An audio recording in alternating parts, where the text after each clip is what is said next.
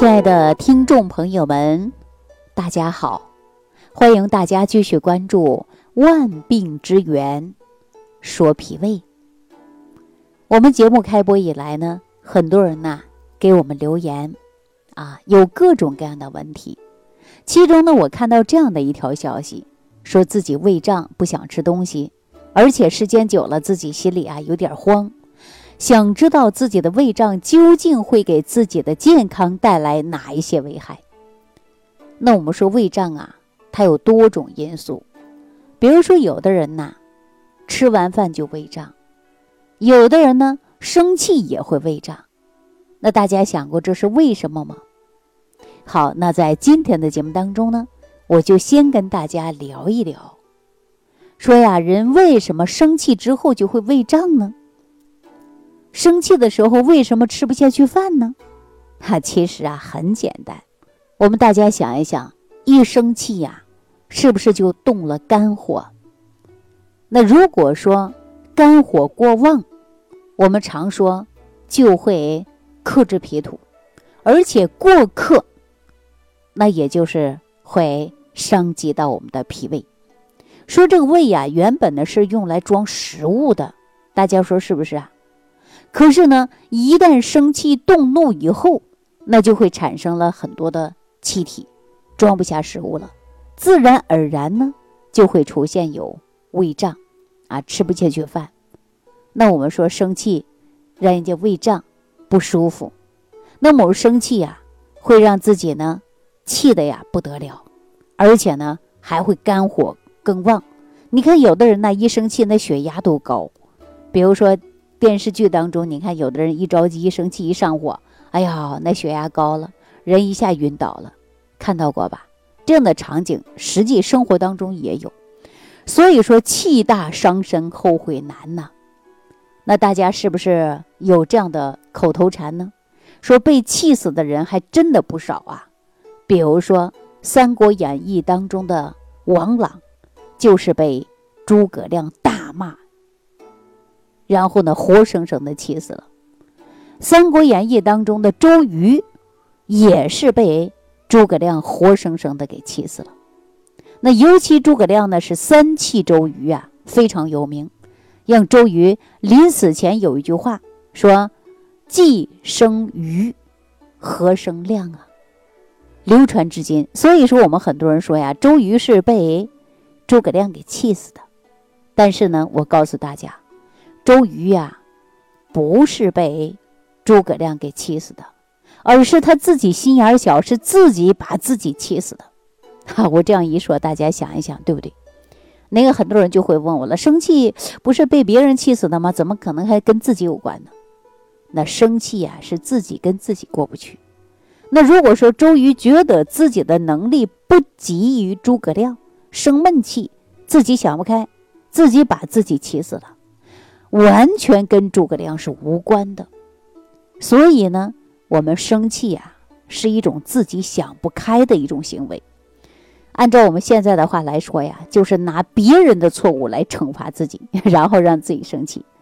人若是能够看开一切，别人不管是说你什么样的坏话，那你自己啊，都不要想多，对吧？你想说让他说去，他无论说什么骂什么。都不会影响到你的心情，这才是最高的智慧。所以说，很多朋友啊，经常会指责别人的不对，然后呢，用别人的错误来惩罚自己。您呢，就是想不开，就是生气，啊，越想越气，越气越想，胃呢就会越来越胀，最后啊，反而给自己招了一身的病。大家想一想，是不是这个道理？那接下来呢？我们说言归正传，我们继续给大家聊。说我刚才讲了，生气会导致胃胀，就是因为生闷气啊，这个闷气，这个火呀发不出去，所以说会伤肝。我们经常会说呀，肝火过旺啊，或者是呢大怒，都会呢危及到我们的脾胃。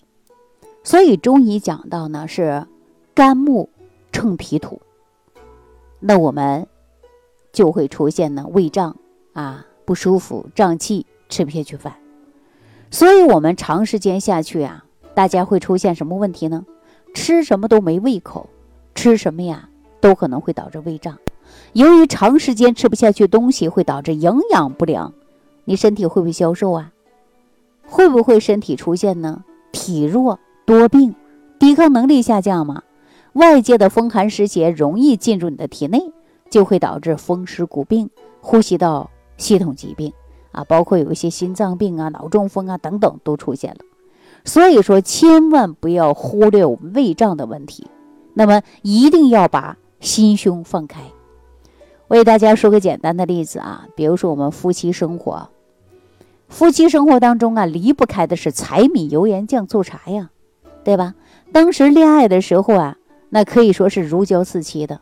经过了十几年的生活洗礼，啊，进入了柴米油盐酱醋茶的生活，暴露了双方各自的缺点，没有办法过多的是容忍，然后呢，双方就生气。生气一方大部分都是女人啊，女人心眼比较小，所以说你看女人结完婚以后啊，过个三年、五年、十年、八年的，啊，不是乳腺增生啊，就是出现了妇科疾病，啊，各种问题出现了，这些都是跟你气上来的，是不是啊？所以我们平时啊，不要生气，不要着急，不要上火，不要经常胃胀，这是为什么呀？就是因为你自己给自己找气，所以说你就容易。胃胀啊，上火呀，吃不下去饭呐，胃里边胀气呀。我们这个肠胃里边有害菌呢，也会产生胀气，所以会导致的就是胃胀。比如说我们以前呢，这个经常会说那种露天的厕所，一进厕所就闻到一股啊粪臭味儿。这股臭味的有害气体呀，就是食物的残渣发酵之后的气体。再比如说，我们腌的咸菜呀、酸菜呀，没腌好就把它腌臭了。这个臭啊，就是有害菌对于发酵后产生的一种气体。所以呢，我们肠道的菌群失调以后啊，肠道内也会产生大量的有害菌的繁殖。这些肠道内的有害菌呢，对肠道的食物呢，也会进行发酵。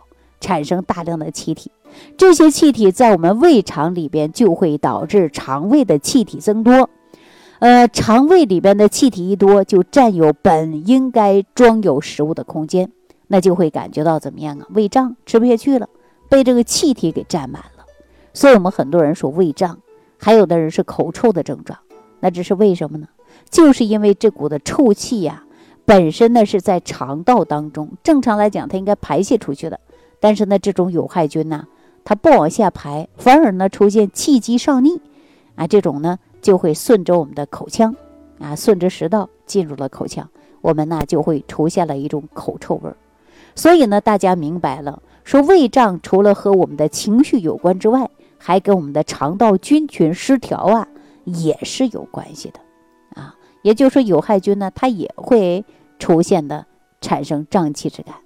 是一种非常严重的慢性疾病，那主要呢，肠道的菌群失调以后啊，有害菌大量的繁殖，产生多余的气体导致的。所以要想解决胃胀啊，除了要控制我们的情绪以外，还必须要使用的特养超级益生菌来平衡我们肠道的菌群。这样的有害菌减少了，我们肠道呢菌群达到平衡了，就不会产生过多的气体。那胃胀的问题是是不是自然而然的就帮助大家得到解决了？那除了用超级益生菌调理之外，我们呢还有一些辅助的方法来解决你的胃胀。那今天呢，我就把这些方法呢告诉大家。大家呢平时可以按揉身体当中有个穴位，哪个穴位呢？就是公孙啊。说到公孙穴呀。是它给我们身体当中也算是一个非常重要的穴位了，是我们在人体八大交汇穴当中的一个。那什么是交汇穴呀？交汇穴就是两条经络交汇之处的穴位。所以说，我们往往按揉这个穴位的时候，按揉一个穴位就可以带动一条经络。比如说足三里，足啊讲的就是脚嘛。是不是啊？足阳明胃经上的一个穴位，所以按揉足三里能够帮助人打通的就是胃经，具有调理脾胃、补中益气的作用。那这个穴位啊，大家一定要找得到啊，经常按揉，按揉的时候能够帮助人体打通两条经络。那今天呢，我给大家介绍的公孙穴呀，大家找不到呢，你可以直接在百度上搜搜图啊，你就找到了。所以说，人体当中的足太阳脾经和冲脉呢是一个交汇穴，所以呢，当我们按揉公孙穴的时候啊，就可以帮助人体打通脾经和冲脉的两条经络。那么，为什么说按揉公孙穴能够解决胃胀的毛病呢？那我们看中医啊，中医认为呀。胃和脾它是相表里的，胃病和脾病本质上呢，它是属于同一种毛病，所以呢，当我们按揉公孙穴的时候啊，就可以帮助人体打通足太阴脾经，这样就可以有助于强健脾胃的作用。所以说，很多人呢，脾胃疾病啊，在治疗的时候呢，我们呢一定要认真配合，后期呢多按一些穴位。注重的就是养护，就可以有效缓解胃胀这个毛病了。那我们再看胃胀这个疾病啊，在中医被称作为痹症，主要是因为气血不通导致的气血流通不畅，淤堵在我们胃里边就出现了胃胀。而冲脉呢，恰恰是能够帮助我们人体打通的这种淤堵，解决气滞血瘀的一个经脉。那我们看到冲脉这条名字啊。就知道冲什么意思啊？冲开的意思。所以呢，我们按揉公孙穴来打通，这个就是冲脉。冲脉呢，能够帮助人体打通的就是淤堵，使我们的气血呀能够流动起来。淤堵在胃里边的气呢，也会慢慢的排出来。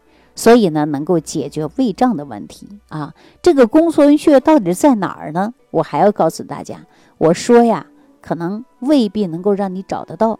最简单、最有效的方法，你就在百度上啊找个图啊，或者呢，你也可以直接呀就在人体足内侧，一般呢有一块突出的小骨头。如果实在找不到，话说回来，就在网上找一个穴位图啊，或者直接点击屏幕下方这个小黄条，联系我的助理啊，帮您呢直接找一找这个小图片。